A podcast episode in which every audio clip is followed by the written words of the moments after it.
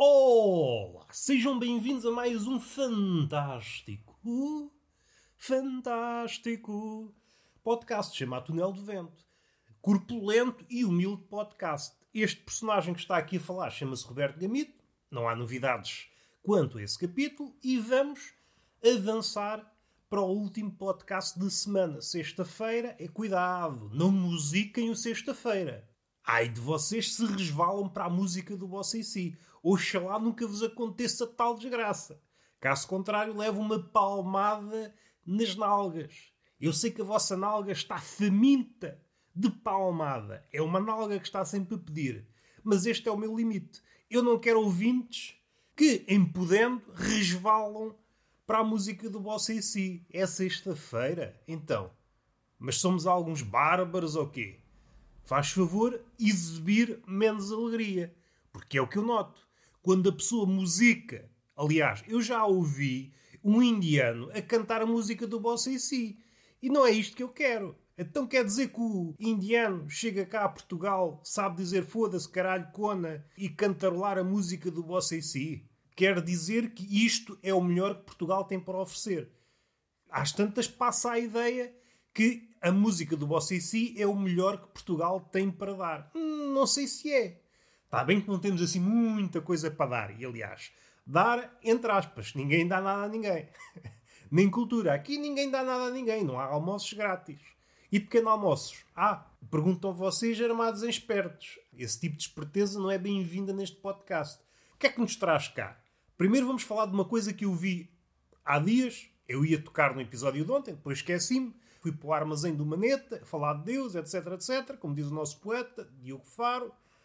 E esqueci-me daquilo que iniciou o tema. Eu aproprio-me de um tema, o tema serve de rastilho e eu vou atrás. E às tantas esqueço-me do tema, parto para outra coisa. No fim de contas, eu vou no dorso do cavalo alado, que é a imaginação.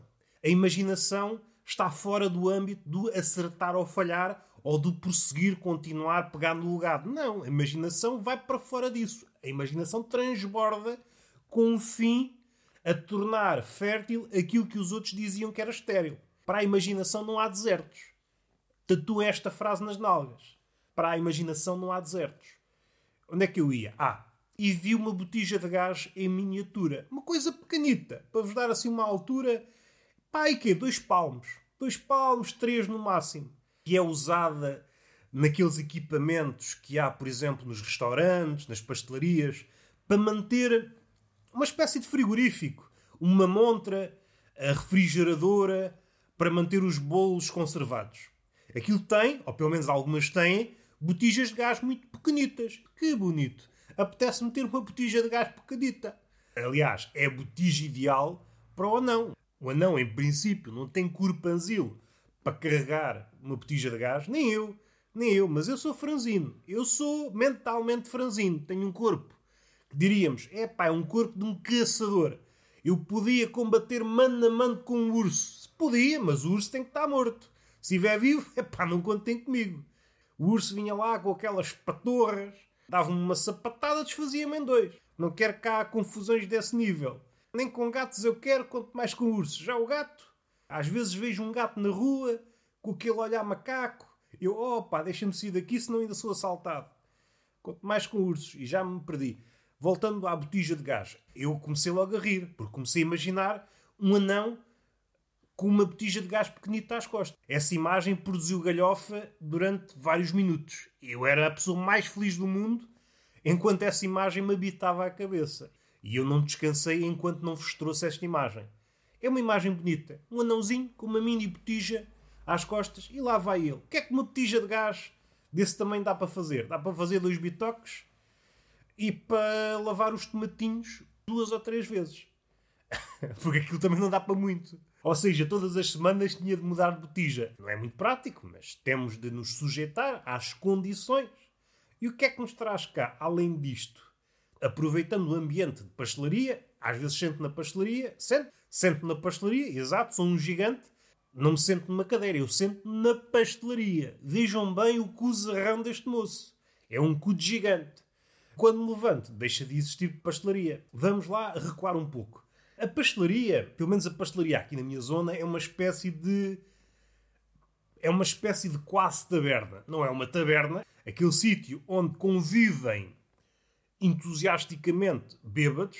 A pastelaria também, talvez menos populosa, há uma espécie de comportamento atenuado. O bêbado comporta-se de forma diferente consoante o sítio, atinge o seu pináculo na taberna, na pastelaria, é uma pessoa mais ou menos domesticada. Temos de ter cautela. O bêbado é sempre aquele animal que está a caminho da selvageria, mas está mais controlado. Depende do álcool. Há ali uma espécie de camisa de forças mental. O bêbado tem ali um grão de consciência que o faz comportar-se, como direi, como as pessoas normais. Se bem que depois há vários exemplos. Aquilo que não há na taberna, em princípio, que é uma crença enfrascar-se, mas há paralelismos. A taberna é um habitat do bêbado e a pastelaria é o habitat da criança. Em termos de estupidez e de birras, é igual.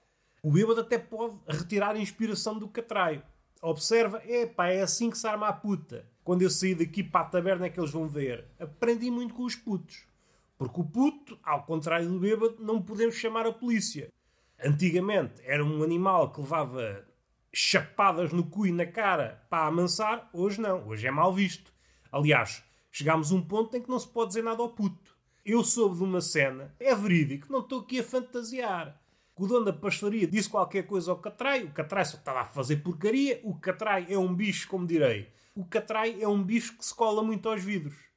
É tipo uma osga. Por acaso não sei se as osgas conseguem subir vidros. O catraio consegue avistar um vidro que foi acabado de limpar a 5 km. Repara no vidro limpo e começa a correr em direção a ele. Não descansa enquanto não encher de dadas. Se vocês imaginarem uma montra muito grande e com vidros e com janelas grandes, o que é que o catraio vai fazer? Vai cagar tudo, encher de mãos no fim de contas, ele está a replicar aquela imagem que encontramos nas grutas. Só mãos pintadas. É o lado primitivo a vir ao de cima quando o catrai contacta com os pastéis de nata. É um primitivo em miniatura. É a idade da pedra a vir à tona. A sorte é que o petis normalmente é educado. Caso contrário, vira um bicho. E nesta situação, o dono da pastaria é pá, vê lá se não fazes isso, estás a, a cagar esta merda. E o pai do puto, mas você está a falar assim com o meu com o meu putinho. Estou a tu não ver o que é que ele está a fazer, está capaz de partir esta merda. E o pai passou-se da corneta, começou a porrada com o dono da pastelaria. Foram cadeiras, mesas. É espetacular. a Zaragata produz logo reflexão. Começa a pensar nas mesas e nas cadeiras que estão nas planadas. Do ponto de vista do conforto, é pá, são péssimas. Eu há muito não me sento numa esplanada porque fico todo dorido, todo escavacado das costas. Prefiro as mesas e as cadeiras interiores. São muito mais confortáveis. Mas agora, também tenho de dizer, do ponto de vista do espetáculo, são as cadeiras e as mesas ideais. São mais fáceis de transportar, levantar e de lançar, de catapultar. Se fossem mesas pesadas, era muito mais complicado. Uma cadeira ainda ia, depende do braço. Agora, cadeiras leves de plástico e mesas de plástico, opa, isso sim a nível do espetáculo, ganhamos. E é esta a relação. Ou queremos conforto nas mesas e nas cadeiras de esplanada, ou queremos espetáculo. Por... Outra leitura que podemos fazer daqui. A Sagres, a Cristal, marcas de cerveja que por vezes patrocinam, oferecem as cadeiras e as mesas, o que é que elas estão a fazer? Estão a proporcionar as condições necessárias para a zaragata. Mesas leves, cada vez mais leves, para as pessoas mais fracas. Para as pessoas mais fracas sentirem-se incluídas. Porque é uma tristeza. É uma tristeza. Uma pessoa está numa esplanada, zangar-se. Epá, apetece-me andar à mocada com um gajo, levantar mesas e cadeiras. E percebe, epá, estas cadeiras são muito pesadas, esta mesa é muito pesada. Não há condições para exercer uma zaragata. Então vou parecer um selvagem. Só andar ao murro e ao pontapé. Não posso levantar objetos. Então, mas eu sou algum bandido? Não sou. Eu quero é coisas no ar. Quero muito espalhafato cadeiras no ar. Isto é que é espetáculo, pá. Uma coisa memorável. Não é uma sessão de pancadaria como outra qualquer. Vamos respirar fundo. E tudo isto motivado pelo comportamento do catraio. O catraio antigamente era logo posto de castigo, levava logo uma bufetada. Calma-te aí, então, mas como é que é? E o catraio amochava. Hoje não, o catraio é um bicho livre. Ninguém lhe diz nada. O pai ou a mãe nem querem saber do catraio. O catraio faz a vida dele. Às vezes o pai e a mãe estão agarrados ao telemóvel e o catraio anda ali a traficar droga e os pais nem se importam. Quer é descanso. Eu já vi coisas absurdas. Ah, ele é mesmo assim. Está a mijar para um vaso na pastelaria. Ah, não, ele é mesmo assim. Ele gosta de mijar em vasos. São uns mini hooligans. Depois dizem, ah, as crianças são o melhor do mundo. Não sei se são. Pelo menos do ponto de vista do pasteleiro, não são. É o pior público. Vamos respirar fundo. E estamos, feliz ou infelizmente, a chegar ao Natal. E é sinónimo de quê? De cabaz de Natal.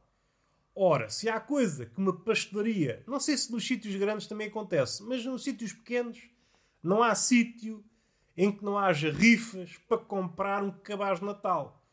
Ora, eu, enquanto pessoa minimamente lúcida, tento fugir a isso. Desde para aí, do final de outubro, que me tento impingir cabazes de Natal. Em qualquer sítio, tabernas, qualquer sítio, tem um cabaz de Natal. E anda, ah, não quero uma rifa. Não tenho sorte. Começa com um bloquinho de rifas. E quando nós chegamos perto do Natal, já vai em 40 blocos vendidos. Ou seja, aldrabaram-me. Aldrabaram-me. Então, era um número limitado, talvez 100 pessoas. E no fim de contas são mil. Vocês aldrabam. Vocês estão a trocar as voltas ao jogo. Vocês estão a trocar umas voltas. E depois, eu não preciso de um cabaz de Natal. O que é que é um cabaz de Natal? É uma coleção de bagatelas, de coisas sem jeito nenhum. São coisas de fraca qualidade juntas dentro de uma cesta. É o que é. Eu não preciso. Para coisas de fraca qualidade já me tenho a mim. Aliás, eu podia ser um componente de um cabaz de Natal. Podia haver o bacalhau, uma zurrapa, um vinho de fraca qualidade, um whisky que é uma miséria e um Roberto Gamito agarrado ao bacalhau. Estou a rir, mas é sem vontade. Todos os dias tenho de explicar a razão pela qual não quero um cabaz de Natal. É praticamente impossível pôr esta ideia na cabeça de quem quer despachar-se, de quem quer vender rifas para o cabaz de Natal. Para essa pessoa, o cabaz Natal é como se fosse a pedra filosofal. O quê? Não queres um cabaz Natal? Não preciso dessas merdas. Isso são várias merdas.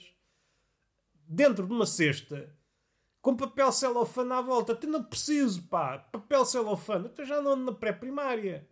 Já viram há quanto tempo é que não usamos papel celofane? Papel celofane foi inventado com a primária. Antes de haver escola não havia papel celofane de certeza. Vamos respirar fundo. Epá, não me tentem impingir cabazes de Natal. Não quero cabazes de Natal, pá. Não quero. Ah, mas isso não me sai. Então compre mais senhas. Oh, oh, oh, o caralhinho. O caralhinho. Se eu comprasse três blocos de senhas, eles depois punham mais blocos ainda. É impossível calcular a probabilidade de sair um cabaz Natal. Nós não sabemos a quantidade de blocos que são vendidos. Está só um, mas se formos mais ratos, vamos apercebendo que de vez em quando vai mudando. Às tantas há mil blocos. É pá, sinto-me enganado. Não, não, não, não quero. Há pessoas que levam muito a sério o cabaz Natal, compram 10 rifas. Mas às tantas, se juntasse esse dinheiro que gastaste nas rifas Pois não é só neste sítio, na pastelaria. A cada sítio compra rifas. Eu acho que há os endividados, que é um grupo pouco explorado, os endividados do cabaz Natal. Chegam a esta altura, há velhos que estouram a reforma toda em rifas de cabaz Natal. E depois não ganham nada. Não seria melhor juntar esse dinheiro todo e comprar um cabaz Natal? Seria. Mas não tem este gostinho do jogo. O velho, já sabem, está todo queimado do jogo. Há dias vi um velho como se fosse uma espécie em vias de extinção. Como se tivesse visto um lince numa padaria. Há dias vi um lince na padaria. Não, há dias vi um velho com uma raspadinha, e aqui, comum, o velho está sempre agarrado a uma raspadinha. Aquilo mexeu comigo. Porque eu conheço aquele velho, e o velho, como é que eu ia dizer? É um velho quase imóvel. Mexe-se pouco. Contudo, no ato de raspar a raspadinha, epá, parecia um puto de 15 anos a bater punhetas estava ali com um vigor. E eu, epá, invejei-lhe o vigor com que ele raspava. Qual é a minha análise? O velho poupa energia para depois ter vigor na raspadinha. A raspadinha é a droga dos velhos. E damos por terminado o episódio. E está feito. Beijinho na boca, palmada pedagógica numa das nádegas e até à próxima.